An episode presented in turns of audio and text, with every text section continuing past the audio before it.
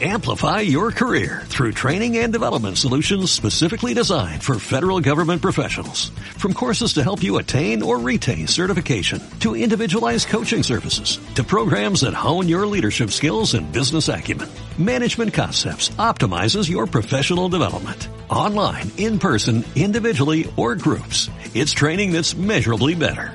Learn more at managementconcepts.com. That's managementconcepts.com.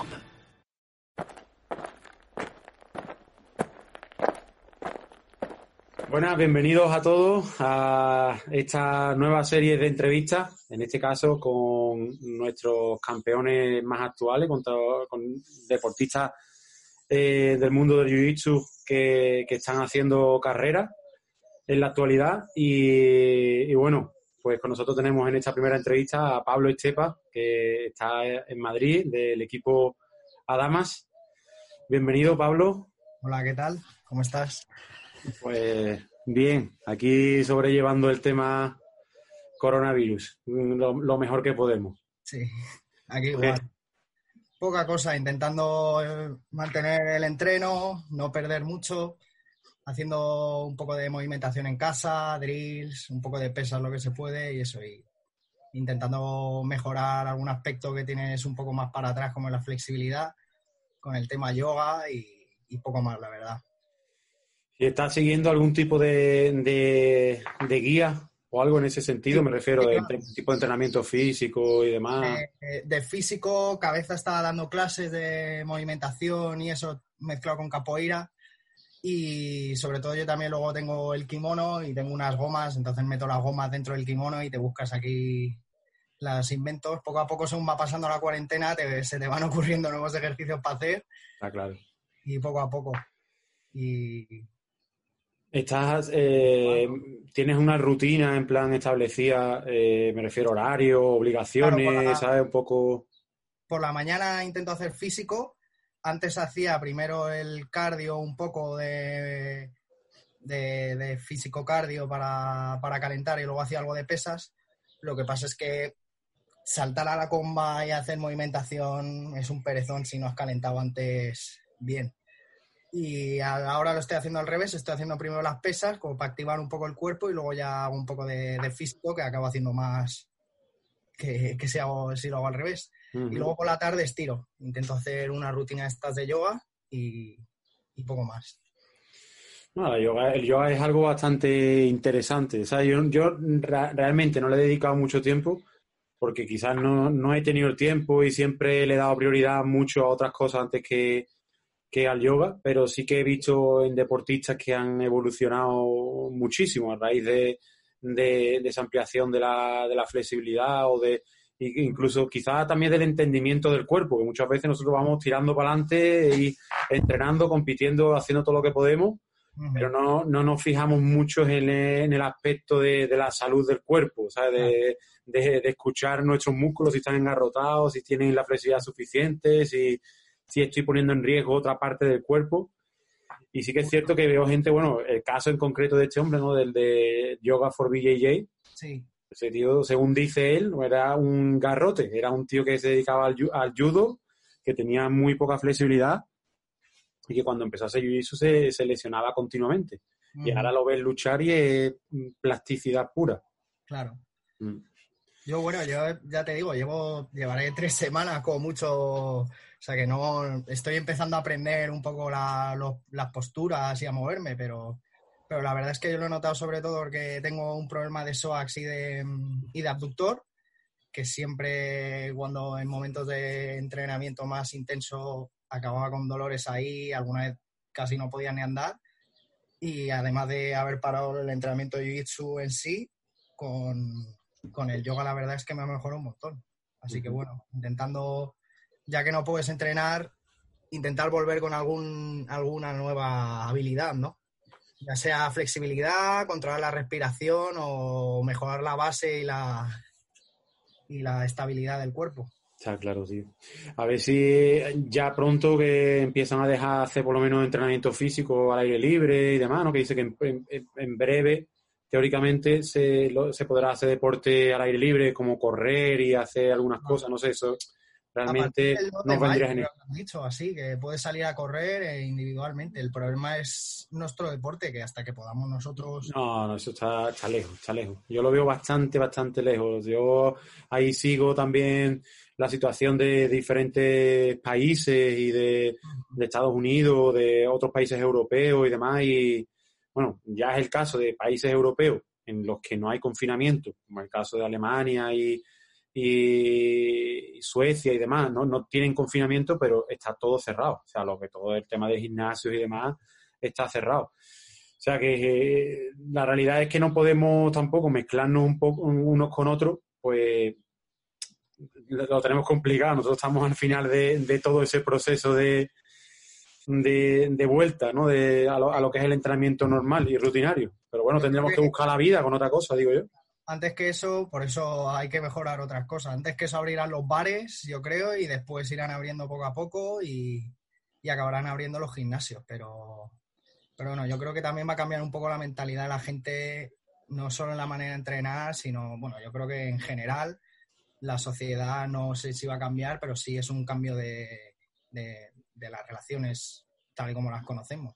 Sí, sí, no, seguro, seguro, vamos. De hecho, yo, yo he pensado muchas veces en esto y lo, vamos, lo he hablado con varios amigos y de eso, ¿no? Eh, eh, que, que, esto una buena opción mm, y, y, a, y, a, lo que realmente se llegará, no, no al, extremo ese, es rollo Japón, rollo Asia. Tú ahí en, Asia no ves a nadie, eh, vas por la calle, es muy raro ver a gente que estén en contacto unos con otros. El contacto social, yo creo que aquí se va que encima aquí somos muy mediterráneos en ese sentido. Sí, sí. y encima, no sé, tú también saldrás a hacer la compra o a tirar la basura o lo que sea y ves un poco la situación de la gente que va con miedo.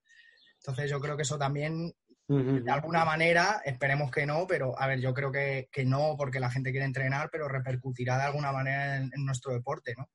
Y, Va a repercutir, está claro. O sea, yo creo que, que eh, con el tiempo volveremos ¿sabes? a lo que era antes, ¿no? Pero que me refiero que, que también va a dar una conciencia de, de, lo que todavía se ve en muchos sitios, ¿no? De los gimnasios donde no hay apenas higiene, ¿sabes? Mm. Nosotros, por ejemplo, en nuestra academia estamos súper al día con esa historia, ¿no? Estamos todo día, limpiamos mm, a fondo dos veces al día, se limpia entre clase, eh, se mantiene aquello todo bastante ordenado y limpio por la historia de, de tenerlo eh, porque es una cadena muy abierta al público y para evitar todo ese tipo de temas, pues ahora esto, eso va a ser un mínimo, ¿sabes? Mm. De ahí para arriba, ¿sabes? Extremando las precauciones, que, que tampoco nos viene mal, ¿sabes? En por supuesto.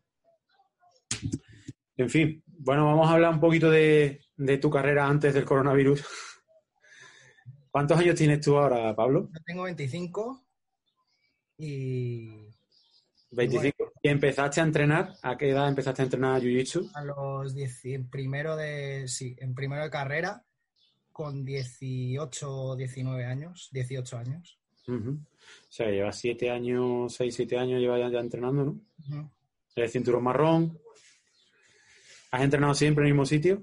Sí, siempre. Siempre con cabeza, ¿no? Con cabeza hemos estado en distintos gimnasios. Empezamos en el, en el Barceló, eh, luego nos cambiamos a varios gimnasios porque cerró el Barceló, volvimos a otro gimnasio que está por Argüelles y al final eh, tenemos ya nuestro espacio en Tatamisfera y, genial, ahí llevamos ya ahí creo que cuatro años.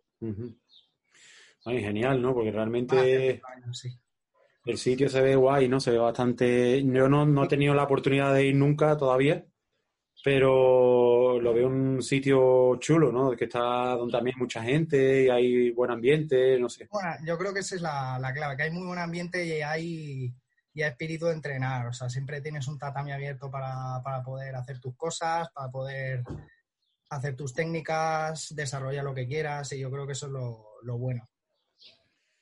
¿Tú, estás allí dando clases y demás o no? Yo estoy en recepción y a veces dando clase también, sí. Eh, ¿Cómo eh, conociste el Jiu-Jitsu? ¿Qué te llevó a, a Jiu-Jitsu, a practicar Jiu-Jitsu? ¿Cómo Pues empecé haciendo boxeo, alguna cosilla y suelta. Luego empecé a hacer MMA y a través del MMA con cabeza empecé a hacer suelo. La verdad que el suelo al principio no me llamaba mucho la atención, pero empecé a hacer Jiu-Jitsu y me gustó mucho el jiu-jitsu y acabé haciendo solo jiu-jitsu y, y nada más. Que al final yo creo que es un poco lo que le pasa a mucha gente. Que a, mí, a mí me pasó así también, a mí fue exactamente lo mismo. Yo empecé haciendo también... El, MMA es como la puerta de entrada de mucha gente al Jiu-Jitsu. Sí, sí, sí, sí, totalmente. Es la, la forma, quizás es lo, llamativo, lo más llamativo que hay, ¿no? Eh, aunque realmente yo creo que hay menos practicantes de MMA que de Jiu-Jitsu, sí, eh, la, la realidad es que hay, que es lo que llama la atención, es lo que está más vendido, más eh, a través de, internet, ¿no? De, bueno, de UFC, que, que es mundialmente conocido, pues cuando te llama algo la atención dices, ostras, yo me gustaría hacer eso, ¿no? Y entras ahí y, te da, y empiezas a ver las diferentes partes, empiezas a ver que es tan amplio y cuando empiezas a conocer cada una de las partes, pues bueno, pues hay gente que se, que se decanta por el golpeo, y hay gente que se decanta por seguir entrenando MMA específico y hay gente que, que, que termina en el jiu como en nuestro caso en, en concreto, ¿no?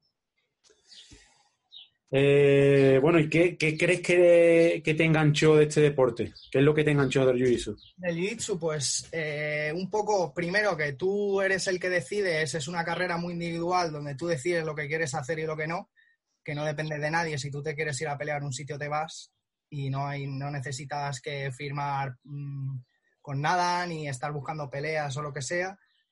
Y además de eso, yo que sé, el, eh, que es algo que nunca se acaba, que siempre estás creando cosas y, más o menos un poco eso, la verdad. La verdad es que al principio, antes del jiu-jitsu, también empecé con el grappling y luego empecé con el jiu-jitsu. Pero yo creo que al final del suelo lo que me llamaba la atención era eso, que era como un mundo nuevo que normalmente la gente no conoce mucho, no, no entiendes muy bien lo que está pasando y al final eso te llama mucho la atención. No para de, tampoco de, crecer, se adapta mucho a cada persona, ¿no? Claro, justo que yo creo lo bonito del jiu es que cada uno tiene, un, tiene su sitio, o sea, que no es un deporte que necesitas tener un tipo de constitución física determinada, tienes que ser una persona atlética, pero no tienes que ser un tío de dos metros ni tener una potencia física, como sí que te, pueden, te, puede exigir otro tipo de deportes. Y en este deporte, si tú eres capaz de entender el deporte y desarrollar tu juego, acorde a tus capacidades físicas o tu estructura corporal, puedes ser bueno en el deporte. O sea, es un, es un deporte muy, muy igualitario en ese sentido. Estoy de acuerdo. Que, mm, ah, o sea, eh, ¿te dedicas a otra cosa aparte de, entrenar, de estar en el gimnasio? ¿Tienes otro trabajo? Sí, estoy opositando a profesor de filosofía de secundaria. Iba a tener las oposiciones este año y por el tema coronavirus nos las han aplazado a 2021. O sea, hiciste, hiciste tu carrera, ¿no? Hice mi carrera, hice el máster de profesorado, yo hice la carrera, o sea, de los 18 a los 22. Luego acabé la carrera, acabé en septiembre no me puedo apuntar el máster y me dediqué un año a, entrenar y a trabajar. Y luego al año siguiente me hice el máster de profesorado y ahora pues opositando. Y eh, en este caso, ¿cuánto tiempo le dedicas a, al entrenamiento, a, tu preparación, a, o cómo divides realmente esa, esa rutina, ¿no? De, tener que estudiar, porque si, vas a, si vas a opositar me imagino que estarás estudiando diariamente, claro. si estás entrenando y compitiendo a nivel internacional, que yo te veo por ahí continuamente, es que entrenas diariamente, ¿cómo llevas más o menos eso? ¿Cómo lo organizas? Hombre, pues es complicado, o sea, al final no tienes mucho tiempo de hacer muchas cosas, pero si te organizas, se puede. Yo la carrera hacía exactamente lo mismo. Al final, si, estructuras muy en el tiempo y te pones unos objetivos claros que tienes que cumplir semanalmente, tanto de entreno como del otro, pues perfectamente. Yo normalmente entreno, hago tres entrenos, tres o cuatro entrenos físicos a la semana, intento hacer uno más de velocidad y otro más de, fit, de, de fuerza, y luego dos así de circuitillo. Luego de Jiu-Jitsu intento hacer, pues eso, mm, uno de drills y otro, intento dividir los entrenamientos entre algunos más de técnica y otros más de sparring y de específico. Y está, y sobre todo de hacer tus cosas y desarrollar, desarrollar tu juego un poco orientado. ¿Jiu-Jitsu entrenas todos los días? Eh, sí, excepto los domingos. Bueno, vale, vale, vale. ¿Y en el día entrena eh, varias sesiones de jiu-jitsu, me refiero? Sí, depende, hay días, o sea, depende del momento del, del año. de la gente también, que al final dependen mucho de, la gente, de, si tienes que hacer cosas también o no. Y, pero sí, intento hacer eh, al menos tres días, doblar por la mañana y por la tarde y el entreno de físico. Y si hago doble, obviamente primero por la mañana intento hacer algo más relajado y por la tarde más, más, más pelea. Pero también lo mismo, depende también de la gente que haya, de, claro, claro. de la coordinación. De que la gente vaya, de que el grupo fuerte, a lo mejor de entrenamiento, vaya por la mañana o por la tarde, de quién, de quién te puede ayudar, evidentemente. Supongo que tú estarás en la misma situación, ¿no? Es esa la situación. Yo normalmente eh, por las mañanas suelo hacer el entrenamiento más técnico, ¿sabes? O hago, tengo que hacer clases, y hago clases todas las mañanas. Y depende del día, pues me meto con, con ellos a hacer combate y, y, y el combate que hago es más específico, ¿sabes? A lo mejor busco determinadas cosas, no es un combate abierto eh, a luchar a muerte, ¿sabes? Por la tarde, que mejor el grupo, el grupo de, de la clase avanzado es más, más fuerte, pues ahí es donde suelo luchar o dedicarle más, más tiempo, más, más, esfuerzo, por así decirlo. también hay mucha gente que, mm, que tienen, que aunque no sean avanzados, tienen posiciones muy buenas y si entras en ellas es complicado entrenar, ¿sabes? Entonces, muchas veces eso también es, una manera buena de entrenar, de buscarte a gente que tienen cosas que son muy buenos, entrar en sus posiciones y, trabajar tú desde ahí, ¿no? Totalmente, de ponerte te con, no, no sé, eso, gente que controla bien la espalda, que tiene su finalización mágica, que tú dices, bueno, este tío no sabe nada, pero como llega ahí te, te lo hace hay que ponerse en esa situación, Hay que, está bien, ¿no? Está claro que al final esa es la forma un poco de entrenar, es la, forma de entrenar de mucha gente, ¿no? Que no todo el mundo tiene en su academia, yo qué sé, 20 cinturones negros competidores, ¿sabes? Que eso es muy complicado, tienes que, lidiar con todo todo tipo de personas, ¿no? De, compañeros para entrenar. Bueno, tú tienes también la suerte de tener ahí, aparte de tener a tu profesor a cabeza, ¿no? Que es un tío que es súper duro. Eh, tienes a Mark, también, ¿no? Que, te acompaña mucho en, en, esta, en esta carrera y que es más o menos de tu peso también. O. De mi peso. Y bueno, llevamos juntos desde, desde, Blanco, o sea que nos conocemos ya muy bien. Y sí. Buen competidor también, muy buena, muy, o sea, una experiencia bastante amplia también. Eh. Hay mucha, hay más. Eh, tenemos un buen grupo de cinturones marrones somos como ocho así que, estamos, y, es lo que te digo, al final, entre todos, eh, como tienes ahí un sitio siempre abierto, acabas buscando cada uno como le gusta un juego, desarrolla alguna cosa, entre todos lo ponemos en común y vas avanzando entre todos, que al final yo creo que es lo, que, lo más necesario. No, está claro. Ahí tiene, yo mm, soy partidario de que uno avanza si los demás que están a su alrededor también avanzan. Claro.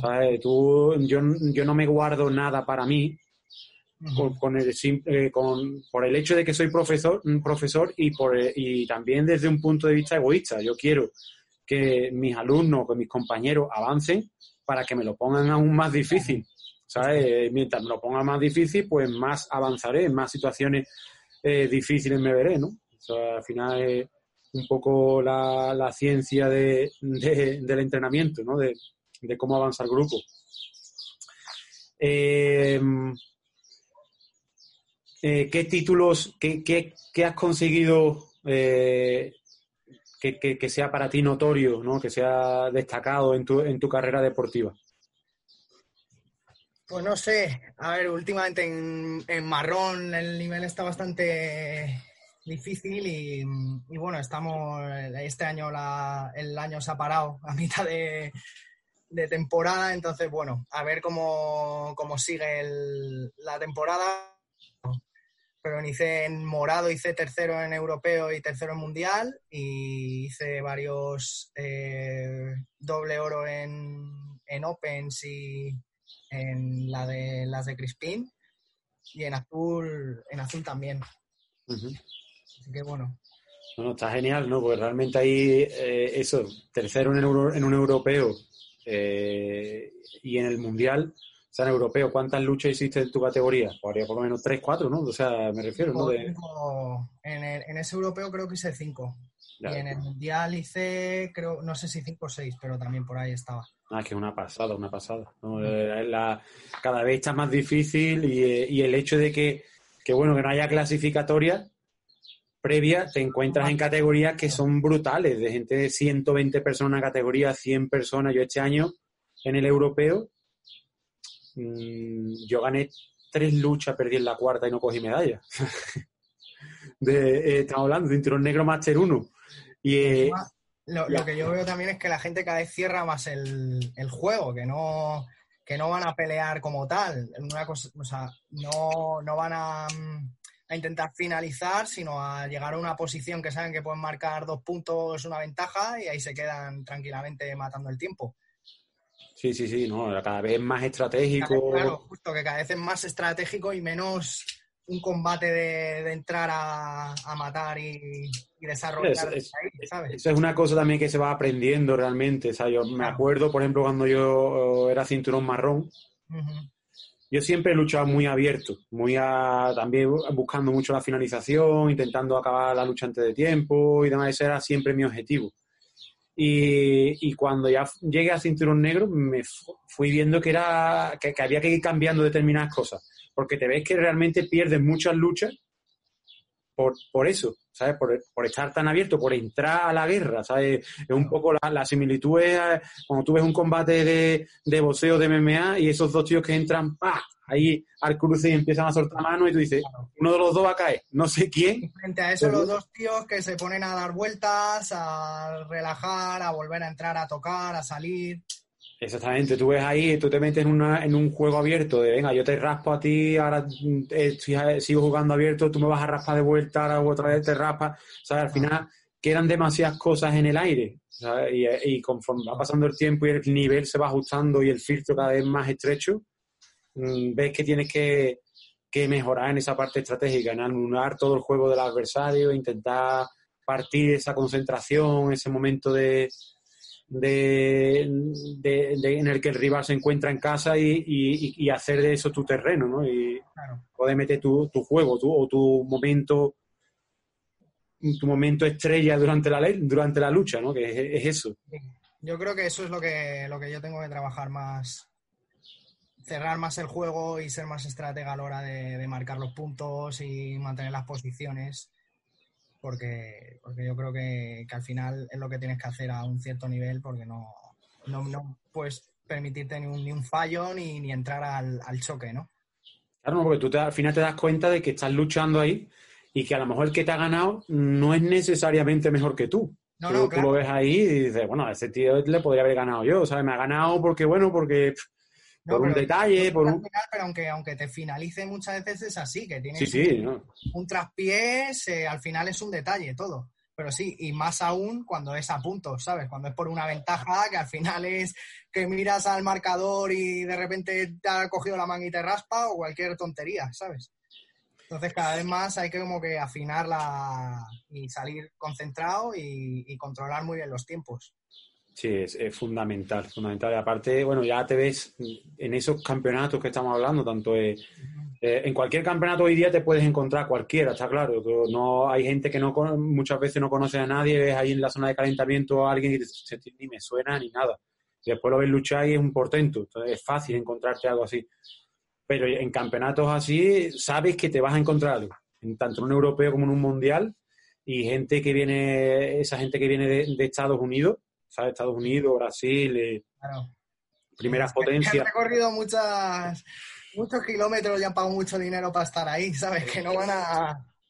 Exactamente, tú, tú ves cómo esa gente está luchando y, tienen un, eh, vienen también con una, con una preparación diferente, ¿sabes? Que aquí nosotros todavía no tenemos, todavía no tenemos porque no existe, no, no hay esa competitividad, no hay esa estructura todavía profesional también importante, el jiu español, el, cómo está la estructura aquí ahora mismo. Aquí hay gente muy buena, ¿sabes? Pero yo creo que, que el problema que hay es, primero, la falta de, de, ayudas, por así decirlo, como lo quieras llamar, para que la gente sea capaz de, de ir a pelear fuera por cualquier motivo, no sé, ni, ni, cualquier motivo. Y otro es que cada uno va un poco a su bola ¿no? En plan, yo veo algunos en otros países como la, aunque la, la gente que va a pelear fuera está más unida, ¿no? Que está menos dividida en, en equipos y no sé, el, Sí, sí, es así, es así, es así. Eh, aquí en España eh, hay varias cosas que condicionan, que creo yo que, son los condicionantes de eso. En gran parte, eh, nuestra cultura es un poco así. O sea, nuestra cultura es cada uno a su, a su aire. O sea, para salir de mano lo pasamos todo el mundo muy bien y todo el mundo está a gusto y, y guay, pero para organizarse, cada uno lo suyo.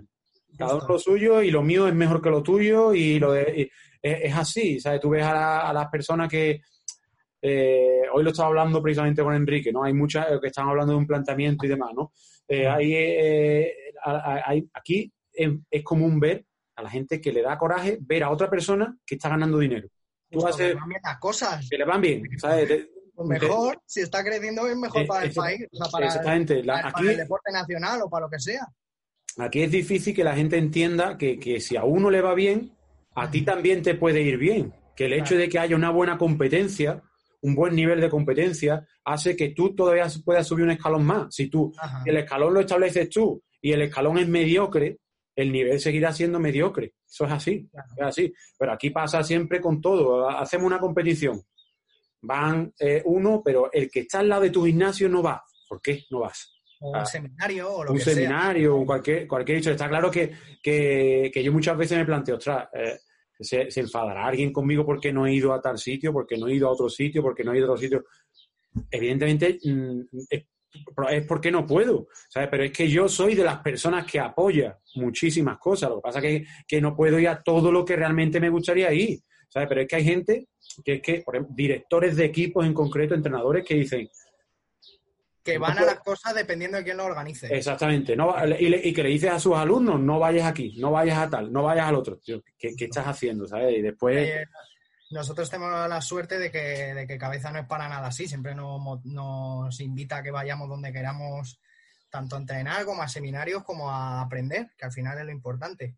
Y yo creo que sí, que el, que el problema a nivel nacional es un poco ese. Y...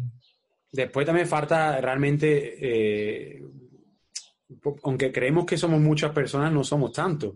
No somos tantas personas. Si hubiese más personas, más practicantes, al final, pues, que, quiera que no, si, si hay 5.000 participantes, o sea, practicantes, pues a lo mejor que hay 100 personas que se, ponen, se ponen de acuerdo. Si hay 10.000, pues habrá 200. Si hay 20.000, pues habrá 300. Y, esas personas que se ponen de acuerdo podrán hacer algo, ¿no? Una, Pero yo te digo que aquí, hay talentos, hay mucha sí, sí, hay, hay que incluso si son capaces de ir a un campeonato importante, van a uno al año, ¿sabes? Y pierden, pero no porque no sean buenos, sino porque no están preparados para, para pelear a ese nivel competitivo, en plan de, pues eso, montarte una estrategia, eh, eh, todo, ¿sabes? No es solo ser capaz de llegar, sino poder ir a varias cosas, poder tener una carrera deportiva y no todo el mundo puede, puede hacer eso. Y yo creo que en España hay mucho talento y no todo el mundo puede hacerlo. Es difícil, aquí en España es muy, muy difícil, porque al final te gastas muchísimo dinero, tienes que tener ese dinero. En el caso de una persona joven, eh, yo siempre he lidiado con esta, con esta historia, ¿sabes? Desde que empecé a competir. yo tengo ahora 36 años y voy a cumplir ahora. Y, sigo con la misma historia. El año pasado yo competí, yo qué sé, chorro mil veces y el dinero era todo de mi bolsillo y ayudas de personas que me conocen y de mi gimnasio y amigos y demás porque quieren ayudarme por el hecho de, apoyar, de apoyarme, pero que después es muy complicado encontrar un apoyo ni, ni, ni empresarial ni estatal, ¿sabes? Y eso para un chaval de 18, 20, 25 años, que son la gente que realmente te puede representar en un gran campeonato, en un, en un mundial, en un europeo, pues, pues hace que nosotros no tengamos prácticamente presencia, porque al final que va es uno, dos, y podrían ir 20, 30. ¿Sabes así? En fin, ¿cuál es el eh, cuál es ha sido la, tu mejor lucha o el mejor momento de tu carrera que tú recuerdas? ¿Algún momento, alguna lucha que tú recuerdas como especial porque tú encontrases en ese momento algo especial? ¿Sabes? Como yo sé, ganar algo, una competición o, o una lucha que te resultó súper difícil o alguien que tenías muchas ganas de ganarle o yo qué sé. Pues yo una, una pelea que sí que fue muy, muy épica fue en el, en el primer Open de Madrid, que peleé azul, justo me acaban de dar el azul, y peleé azul, gané mi categoría, y en la semifinal de absoluto, eh, acabé ganando absoluto, pero en la semifinal peleé con un, con un yo ahí pesaba 76 kilos, 73, era leve aún, y, y me tocó pelear con un, con un chico que peleaba, que pesaba 130, 130 y algo kilos. Íbamos 0-0, bueno, no, miento iba ganando él por ventaja, salté a cerrada, que no fue demasiado inteligente la verdad, y me empezó a hacer amasapanes y estuve ahí con el cuello destrozado un rato y a los cinco minutos pararon la pelea. Porque no sé por qué, hubo un malentendido y se pensaron que era máster, ¿no? Y volvimos a empezar y en el último minuto raspé y volví a cerrar la guardia. Y después de todos esos cinco minutos sufriendo acabar ganando fue, fue un momento muy, muy, muy bonito. Y esa es la pelea a la que más cariño tengo y al final no sé ni dónde está esa pelea, a ver si Pero sí, luego he tenido muchas peleas que han sido duras y al final son las que mejor recuerdo tienes, ya sea ganando o perdiendo. Cuando lo das todo y es una pelea eso de, choque de, de, los dos que van a matar, son las más bonitas y las que mejor recuerdas. Pues sí, la, verdad es que eso es una parte que yo siempre digo, ¿no? De que importante a la hora de, ah. de, mm, de, luchar, ¿no? El hecho de, de, salirte con la satisfacción de haberlo dado todo. Eso es lo más importante. Por lo menos para mí es lo más importante. El resultado al final es una consecuencia de los actos que has hecho. Lo que has entrenado, ¿sabes? A mí me da rabia cuando peleas y ni siquiera eres capaz de enseñar lo que tú has entrenado y lo, para lo que te has preparado, ¿sabes? Cuando haces un peleón y acabas perdiendo, pero, o ganando, da igual, pero si acabas perdiendo, pero lo has dado todo, has sacado jiu-jitsu y, has hecho de todo, pues yo me voy satisfecho. Ya habrá otros momentos para ganar, pero, pero al final es lo que cuenta. De acuerdo, totalmente de acuerdo. Eh, ¿Cuál es tu sueño como competidor? Pues no sé, seguir peleando hasta que tenga muchos años, que no sé si hasta cuándo voy a poder seguir. Y, bueno, yo tampoco tengo una meta a nivel personal, yo disfruto peleando, o sea, al final es lo que cuenta. Y mientras pueda seguir, obviamente, si consigo ganar un mundial en negro, pues más que mejor, ¿no? Pero con estar ahí me vale. Y conseguir peleando muchos años y a buen nivel es lo importante. Pues sí, la verdad es que bueno, lo, más importante de todo esto es eso, ¿no? Es disfrutar haciendo lo que a uno le gusta. Y, y, bueno, creo que, que quizá la única forma, ¿no? Realmente de, de, tú poner de tu parte todo lo que tienes, ¿no? O sea, si, al final no te gusta, si el objetivo no te gusta o no estás de acuerdo, es muy difícil que vayas a poner de tu parte horas de entrenamiento, vida, que vayas a, a quitarte de, tu... Tienes que disfrutar del camino, tienes que, que llegas donde llegues, disfrutar de lo que estás haciendo y si puedes hacerlo, pues mira. Pues sí, pues sí. Eh, haciendo una, eh, eh, si tuvieses que hacer un análisis de tu propio juego, de, de, cómo lucha, ¿qué crees que te falta? Y qué crees, o sea, ¿qué crees que te falta que no puedas conseguir, que no pueda, que, tú crees que físicamente no lo vas a conseguir o técnicamente no lo vas a conseguir porque es una falta de, tu físico, de, tu, de, ti como persona? Pues no sé, la verdad. A ver, estamos en lo que estamos hablando antes. Yo hay cosas que sé que no voy a hacer en mi vida. O sea, yo qué sé, pasar como Rodolfo Vieira, mm, tener esa presión. O, a mí me gusta pasar pegado, pero no puedes llegar a tener, porque no tienes esa estructura ósea ni ese físico para ese peso, ¿no? Pero, pero algo que tengo que mejorar, por ejemplo, es, derribar, que no sé derribar. Y bueno, pasando he estado trabajando últimamente y he mejorado, he mejorado bastante, pero al final yo creo que es eso, que no, no puedes hacer todo, o sea, porque el jiu-jitsu es muy amplio y hay cosas que no entran en tu juego ni aunque, ni aunque quieras. Y la idea es, es esa, es encontrar lo que, lo que a ti mejor te va y trabajar en ello y obviamente pulir los, los puntos de tu, de tu juego que, que, están un poco, un poco mal o no, no, no, no, los tienes tan trabajados. Pero vamos, mientras sepas pasar guardia, derribar y hacer guardia, yo creo que eso es lo importante. Básicamente, ahí lo tienes todo, ahí, ya tienes todo. Claro, sea, la, idea, no es hacer una técnica específica, porque yo por mucho que me emperre, no sé, eh, hacer una media guardia profunda a mí me cuesta muchísimo. Me sale más natural entrar una rivers de la arriba, por ejemplo.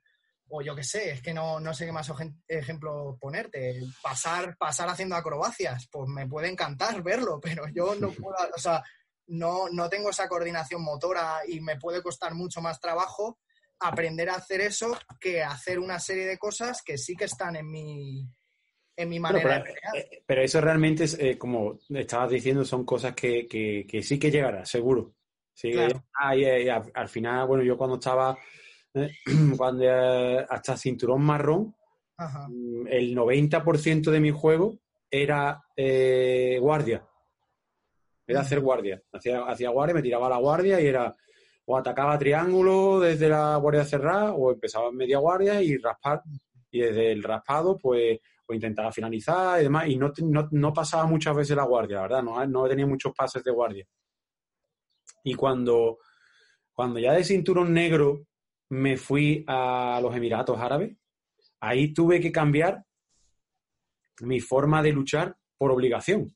Porque al final luchaba allí y luchaba en las competiciones eh, de allí o en los mismos entrenamientos y veía que no, que no avanzaba en lo que es el resultado. ¿Por qué? Porque yo raspaba a una persona y esa persona me raspaba de vuelta, porque yo no tenía una buena base en plan de no, de a lo mejor me raspaba y me ponía muy tenso, eh, ponía las piernas tensas, entonces mi equilibrio ya se veía eh, afectado cuando me empujaban lo que, o estaba lento en la reacción y siempre terminaba así las luchas, siempre era 2-2, 4-4, uno ganaba por una ventaja, otro ganaba por una ventaja, siempre así, siempre así. Bueno, hay que cambiarlo, que hay que darle un, sentido, tengo que raspar y que no me raspen, tengo que crear algo ahí en mi juego.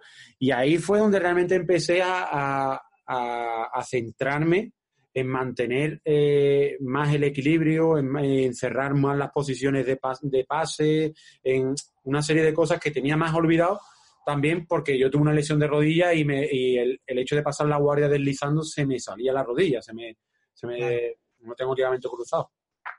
Pero bueno, que ahí me, fue la historia de, de, un poco cambiar la situación. Y eso es una forma, quizá un proceso por el que pasamos casi todos los deportistas. La necesidad. Todos los guarderos que, que tienes que aprender a pasar. Exactamente. Pero bueno, es eso, igual que tú estás diciendo ahora, tengo que aprender a derribar.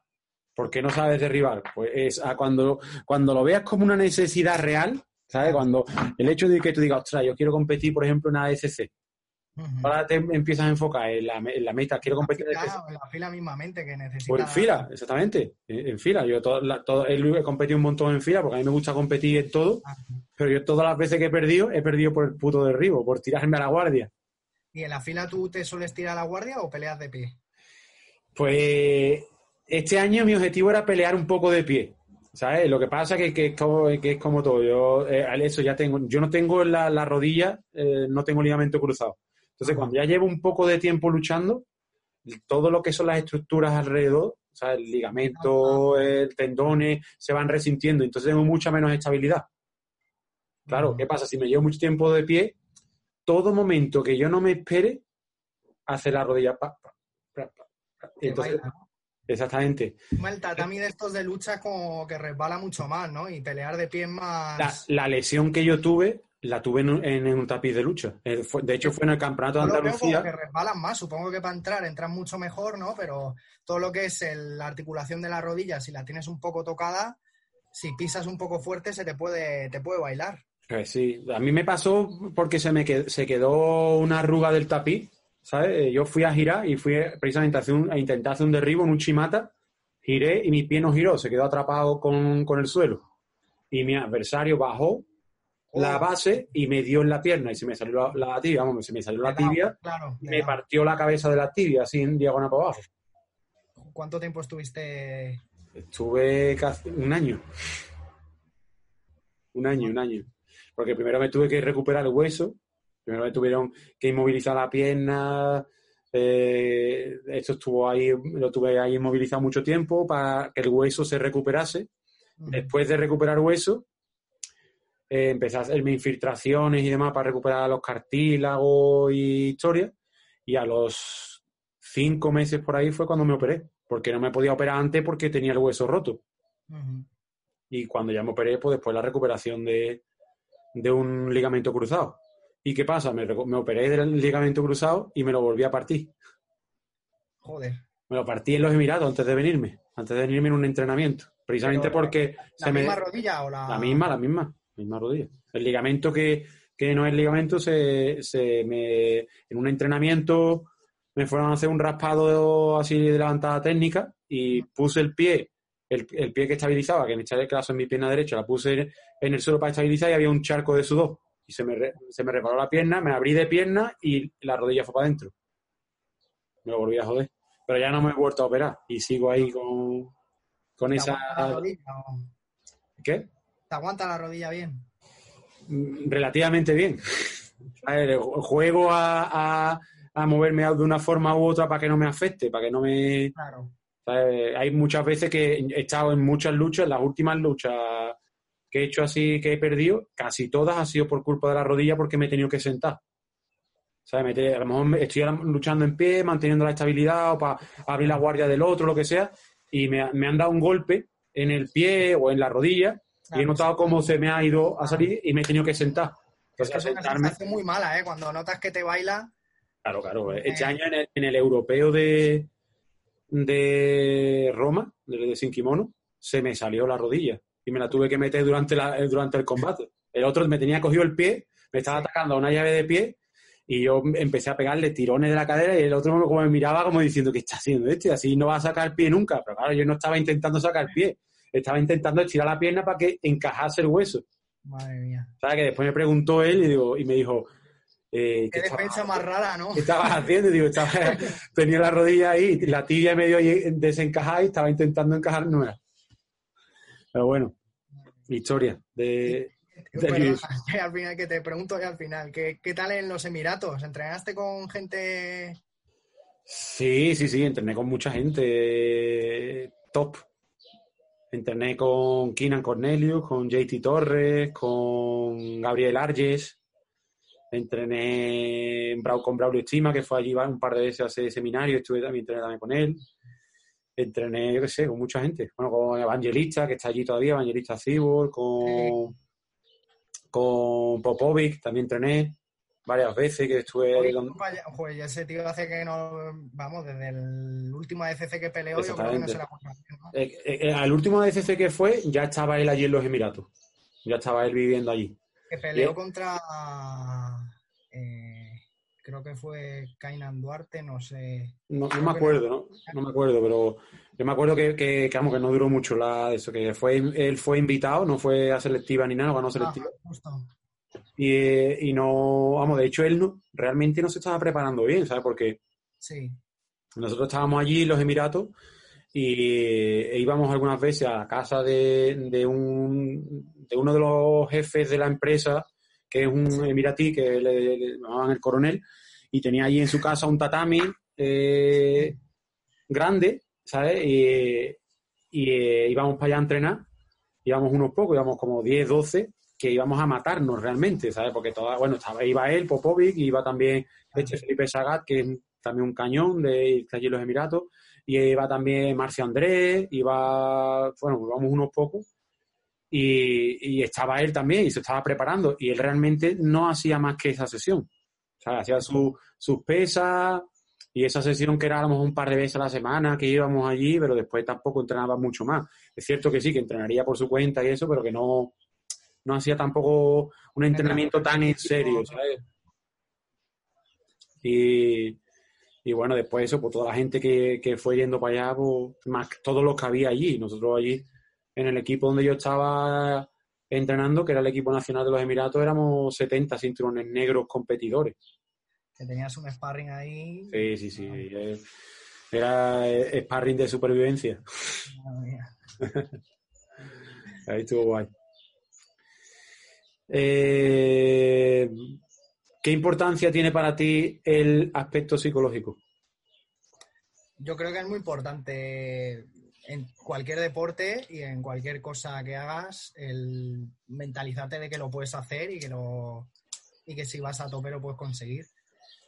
y sobre todo en un deporte como el, el, el jiu-jitsu o cualquier deporte de contacto que peleas contra otras personas, ¿no? Y la psicología es muy importante, no es como, yo que sé, nadar o que al final es individual, no es, o sea, eres tú que va nadando o eh, esto es más de, una confrontación física con alguien, ¿no? Y para eso hay que tener fuerte la cabeza y no, y no venirte abajo en ningún momento, pase lo que pase. Y yo creo que es una de las partes más importantes del, de la preparación y que mucha gente no, no le hace mucho caso. Eh, creo que hay muchas peleas que hay gente que gana por tener mentalidad y hay muchos peleadores que ganan por tener mentalidad que por técnicas. Sí, sí, eso es, eso es totalmente seguro. Vamos, de hecho, eh, hay muchísimos competidores que, o sea, muchísimos deportistas que son muy buenos en el gimnasio y que después a la hora de competir no lo son porque no tienen esa mentalidad. Porque les ves peleando y dices, joder, este tío es súper técnico, haciendo, calentando, y luego pelea y se, se, bloquean. Ahí hay también esa parte instintiva, ¿no? Realmente, ¿no? De, de, lo que es la lucha, ¿sabes? Que, que la, de, esa, de ese momento de superación, de tan primario, ¿sabes? Ahí pues, hay gente que está mucho más, más cerca de, de, ese instinto, ¿no? De ese claro, claro. De, superación. salir a ganar, o sea, a imponerte a tu adversario, evidentemente. A la voluntad del otro a ganar y ya está. Da igual. Que, el problema es que muchas veces, pues, para muchos, es el, el hecho ¿no? de, ver a alguien que, ostras, ese tío es campeón del mundo o es, eh, yo qué sé, mira lo fuerte que está o bueno, lo típico, ¿no? Que la gente piensa antes de competir, ¿no? Yo lo he pensado también muchas veces, evidentemente. Y, y, hay que saber sobreponerse a ese momento, a esa situación concreta y, y, poder concentrarte en lo que sabes realmente hacer, en el trabajo que haces diariamente, que esa quizás es la parte más difícil o es la parte que, como tú estabas diciendo antes, porque no se entrena, ¿no? Que, no, que la gente no, no, llega a entrenar o no sabe entrenar, ¿no? ¿Tú, tú te preparas de alguna forma, eh, preparas esa parte específica eh, no sé, tienes algún tipo de guía eh, de, o vas a trabajar algún tipo de coaching, de no sé. No, que va, yo no. Intento trabajarlo yo por mi cuenta. Cuando vas a pelear, a veces también te pasan, ¿no? En plan que te, te motivas demasiado y sales como muy encabronado, ¿no? Pero la, intento, intento trabajarlo por mi cuenta, que intentar, cuando vas a pelear muchas veces piensas esas cosas que te, te desconcentran un poco, pues yo que sé, es más grande que tú, que ha ganado no sé qué, qué tal. Pero al final tienes que tener la cabeza fría y a mí al final si, si la persona es buena me, me crezco más a, a pelear me, suele fallar más dentro de la pelea, o sea, cuando veo que intento, intento y no llegas, que desde fuera, que yo creo que, yo siempre salgo más, más concienciado. Eh, sí. trabajarlo, ¿no? Pero... Sí, yo creo que hay realmente que hay una hay un, trabajo de, de, fondo que se puede hacer, ¿no? Lo que pasa es que, que que es difícil, quizá también es difícil encontrar a la persona, ¿sabes? O, aquí en España tampoco está muy a la mano de, los deportistas. Y, creo que yo, creo que también estamos un poco perdidos, ¿sabes? En, ese sentido, de, qué hay que hacer y con quién hay que hacerlo o, qué se puede hacer, ¿no? Eh, ahí estamos, ¿no? También es algo que, veo que es bastante personal, ¿no? en el sentido de que, de que hay de que hay gente que ya lo tiene innato ¿Sabes? Que ese entrenamiento lo tiene innato, que tú llegas, que es lo que estamos hablando. Hay gente, yo he visto casos en concreto, recuerdo el caso, por ejemplo, de Marcio Andrés, de cuando yo lo veía salir a luchar, ese chaval, cuando estaba allí en los Emiratos, ¿no? que lo conocía así más de cerca, que era amigo nuestro, y cuando veíamos luchar, tú veías la mentalidad con la que salía ese chaval a luchar y tú dices, bueno, que tiene ya más de la mitad del combate lo tiene hecho. no, él no va a dar un paso atrás, no va, no va no va a dejar al otro que haga nada, no va a dejar que se imponga y tú veías luchar, bueno, incluso en absoluto, que era siendo un, chaval que, de peso también pequeño, ¿sabes? No, y, era brutal, era impresionante. Y ahí llegar a ese nivel de, de, mentalización es, difícil, o lo tienes innato o es muy difícil llegar. Yo creo que al final cada uno se busca su, su manera de concentrarse y, y claro, habrá estrategias, y, pero yo creo que es más un trabajo personal, que tienes que, que desarrollarlo tú mismo y, y pensar un poco qué es lo que te puede motivar para, para salir. Pero bueno. Hay, ese trabajo, o sea, ya estoy, de acuerdo con que es un trabajo muy personal, ¿sabes? Pero que también es, cierto que en otros sitios, como por ejemplo eh, en Estados Unidos, mm, ahí eh, hay muchas, es muy, muy, común el hecho de trabajar con personas que se dedican a la, a la, al trabajo mental, ¿no? Y en cuanto, y más, ya no en la carrera, eh, en, esta fase de la carrera, ¿sabes? Que, que es lo que estamos hablando, por ejemplo, en, en, tu caso en concreto, ¿no? Que es mucho, que tú te estás en una fase muy experimental, de, de, de, conociéndote todavía mucho más, de tener que competir todavía mucho más, de, ¿sabes? Pero cuando ya has llegado a ese, a ese top, a ese momento de tu decir, ahora, ya estoy en cinturón negro y voy a competir contra los mejores de, de del mundo eh, en, eh, en, el máximo nivel de, de mi deporte. Pues ahí ya se empiezan a, aparecer otra serie de, factores, ¿no? Que las más presiones. El hecho de tú decir, ostras, ¿quién, es el top mundial de mi categoría? De, no sé, tu categoría, por ejemplo, Gabriel Alger, ¿no? Que, Gabriel Alger que ha ganado un par, ya dos, tres mundiales que lo ha ganado ya. Sí. Y, ostras, pues ese, te lo encuentras en una competición y, y, el hecho de, de no dejarlo a, a, libre albedrío, ¿no? De, a tu pensamiento, sino de saber, de llegar ahí, de concentrarte, de entrar en ese momento de, de concentración y que nada te saque de eso, ¿no? De haber tenido desarrollado tanto ese campo que, que no te saque, ¿no? Y eso se trabaja muchísimo. Tenerlo bien mentalizado, la, un poco una, como una proyección de lo que vas a hacer y del, de la estrategia que vas a seguir toda la pelea. Y tenerlo bien mentalizado para que cuando salgas te salga no solo que lo hayas entrenado, sino tenerlo bien como interiorizado.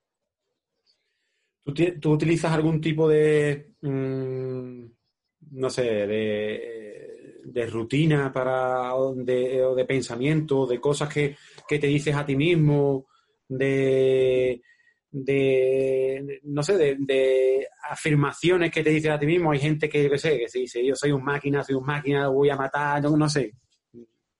Cosas. Yo me motiva que vas a salir a pelear, que, que te ha costado mucho llegar hasta ahí, tanto por unas cosas como por otras, y que y que has sacrificado muchas cosas y con eso ya te encabronas como para salir y salir concienciado, eh, bien preparado y con todo.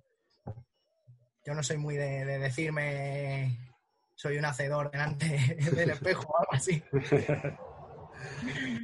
Pero eh, bueno, cada uno tiene su método, ¿no? Sí, sí, sí, sí, por supuesto que sí. No, lo interesante de todo esto es sacar conclusiones a raíz de lo que de, lo que vive cada uno, ¿no? De cómo lo vive cada uno, ¿sabes? Porque la, la, verdad de una persona no, a lo mejor no es, tiene por qué ser la verdad de otra, está claro. Claro, y lo que he recorrido yo, mi experiencia personal no es la misma que la de otra persona. Igual a él le motiva otra cosa en particular, ¿sabes?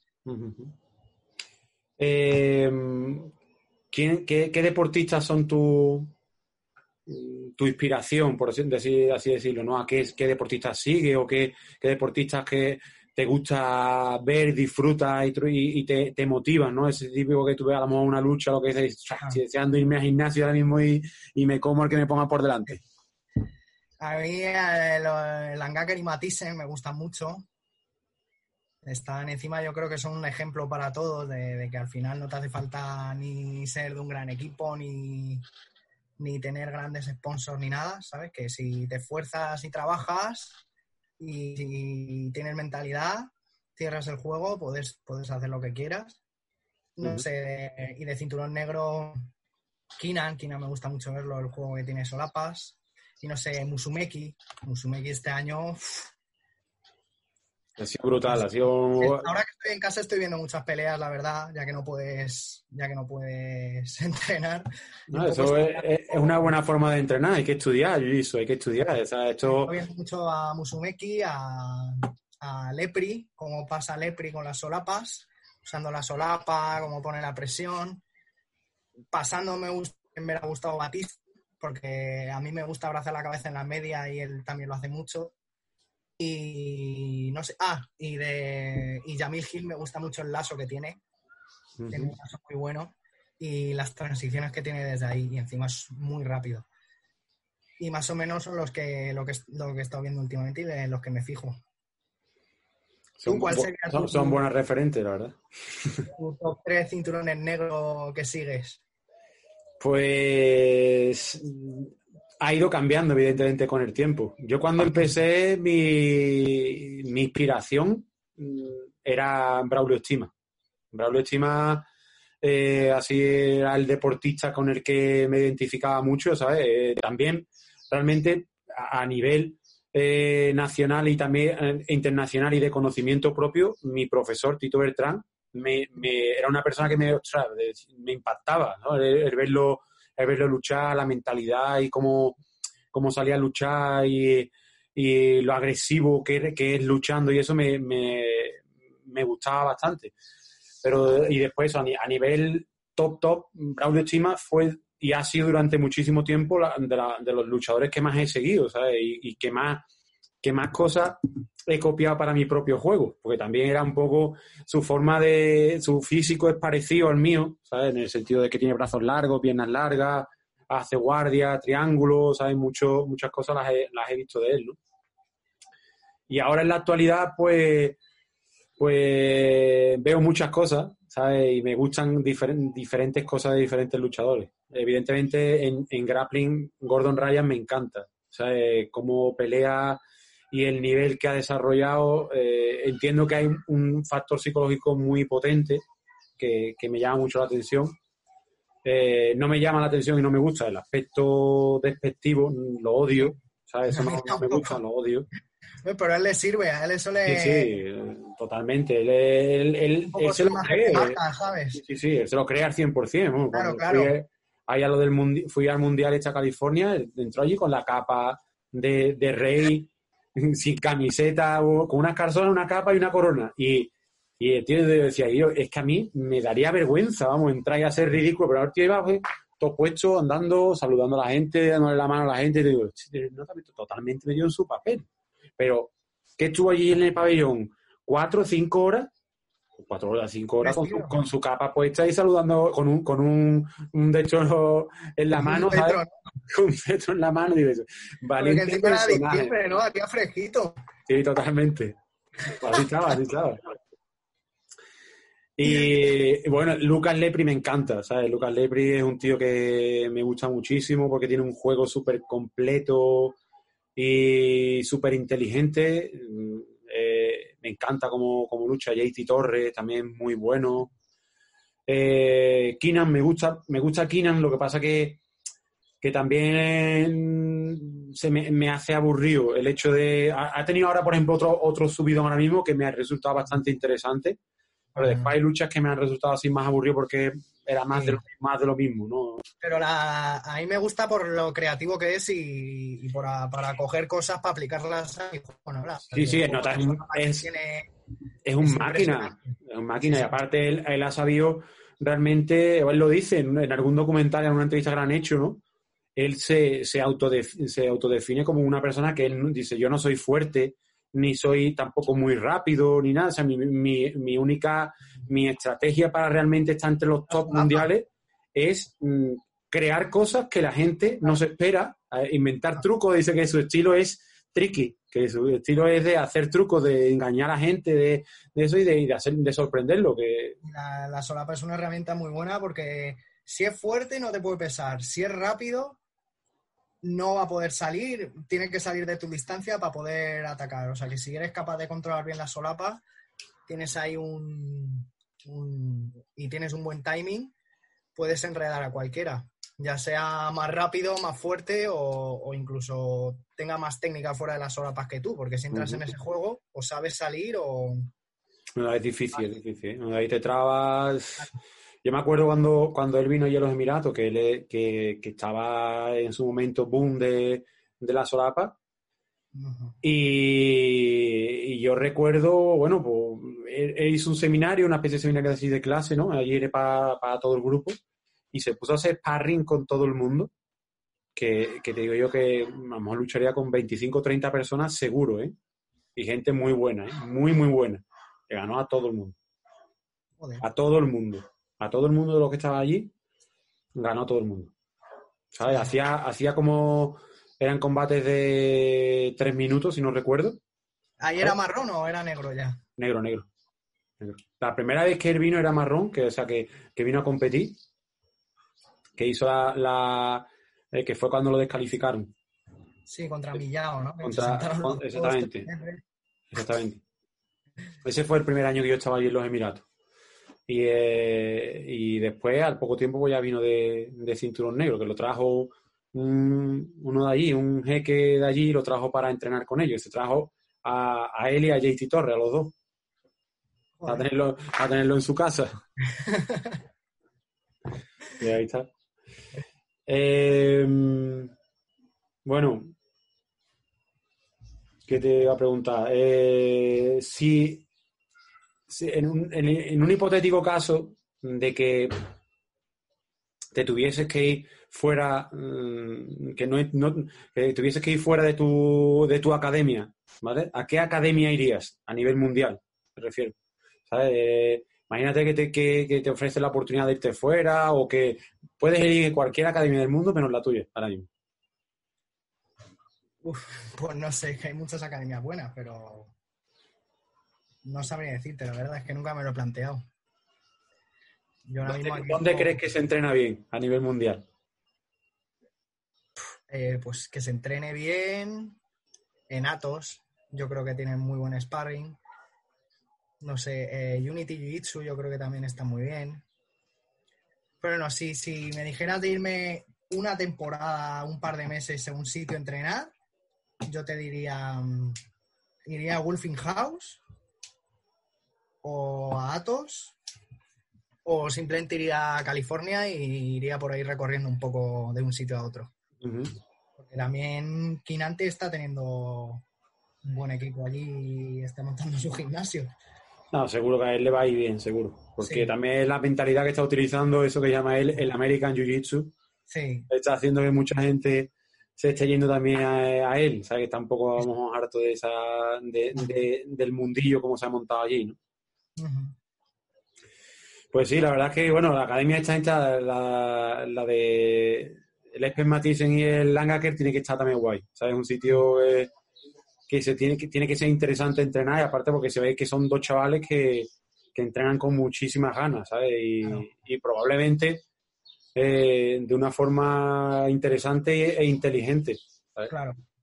Después, ahí en Atos San Diego, eh, ahí tienen un equipazo, evidentemente, de muchísima gente de, eh, primer nivel. Irte a matar con todos. Mm. Y pues, Cobriña también tiene muy buen nivel. Pasa que son pesos más bajos, pero también tienen ahí muy buen sparring. Pero iría de un sitio para otro. Claro, claro, no, eso está guay, está guay. Yo, cuando he ido allí a, California he ido a un, par de sitios, he ido a entrenar. Este último, esta última vez fui solo a la, academia de, de, Chad George, sí, California MMA, que tiene gente muy buena, tiene gente tiene mucha gente de, de MMA. De MMA, y de gente de grappling, ¿sabes? Que son buenos. Tiene, tiene unos pocos de cinturones negros que son bastante buenos. ¿Qué tal el mundo aquí, por cierto? Como hay mucha gente. es que yo al mundial sin kimono nunca he ido. ¿Qué está tal muy está? A mí me gusta, me gusta bastante. ¿Dónde es en Irving, no? Eh, es en Anaheim. Ah. Está, ahí está guapo, la verdad es que está muy chulo.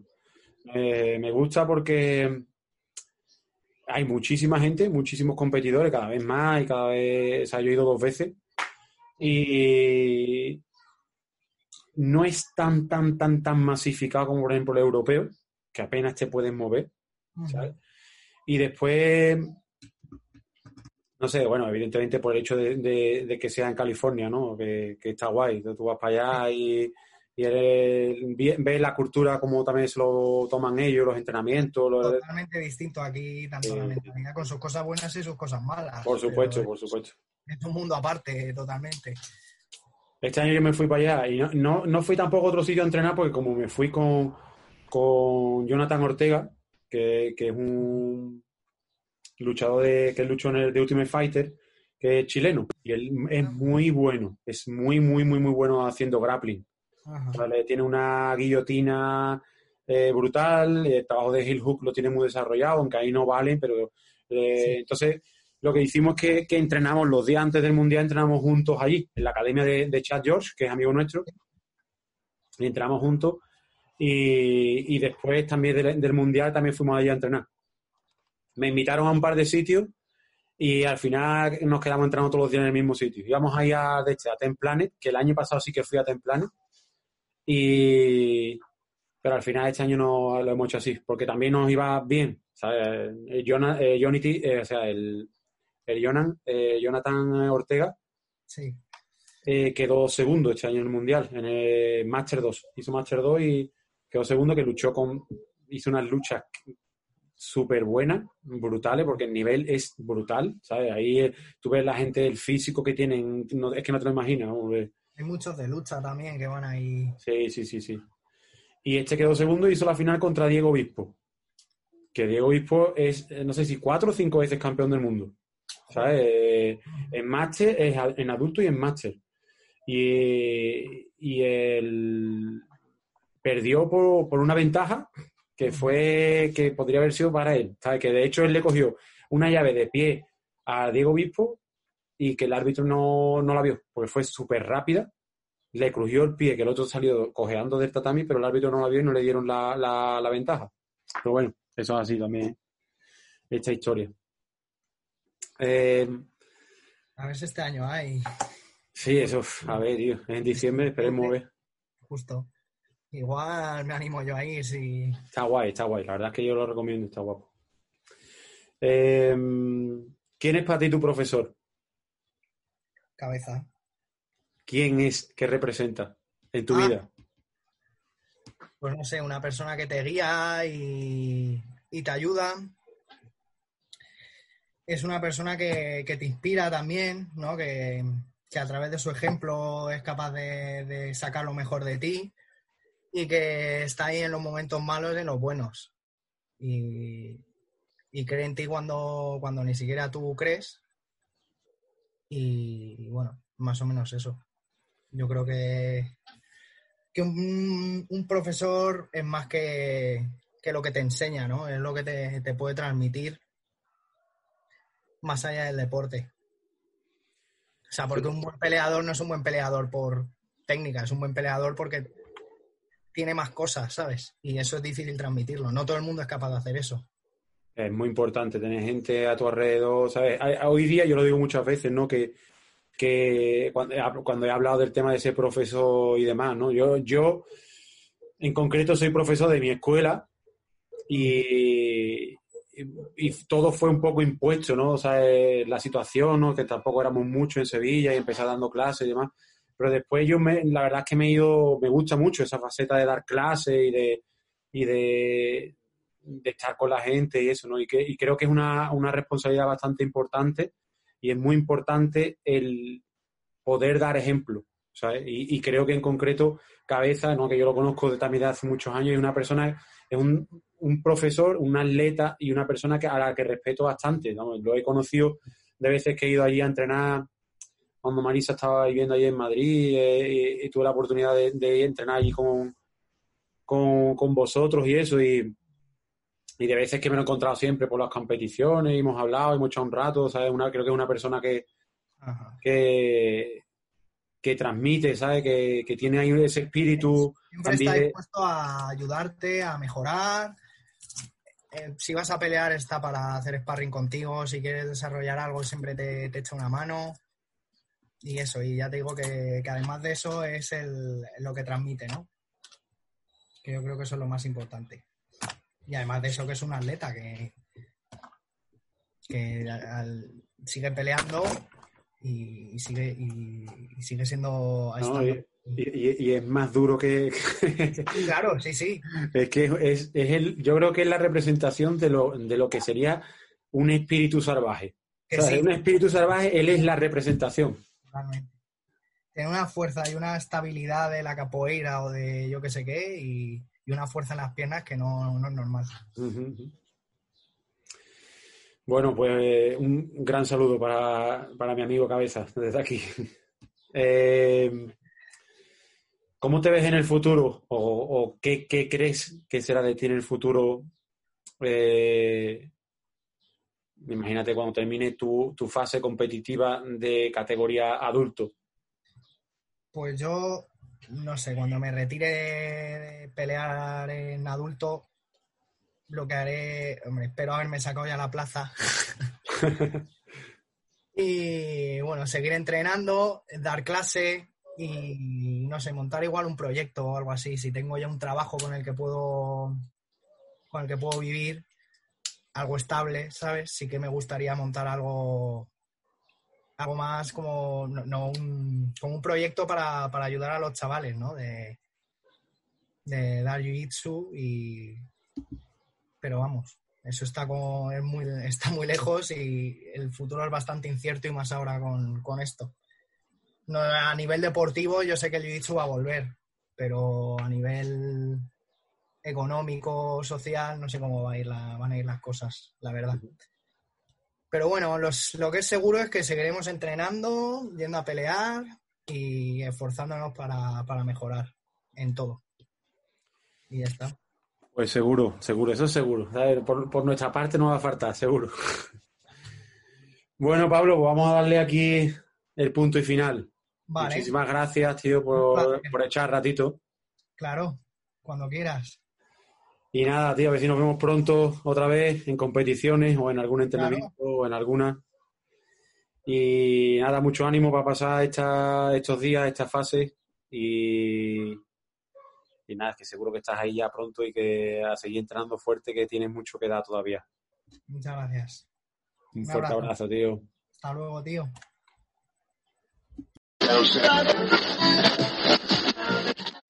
Amplify your career through training and development solutions specifically designed for federal government professionals. From courses to help you attain or retain certification, to individualized coaching services, to programs that hone your leadership skills and business acumen, Management Concepts optimizes your professional development. Online, in person, individually, or groups. It's training that's measurably better.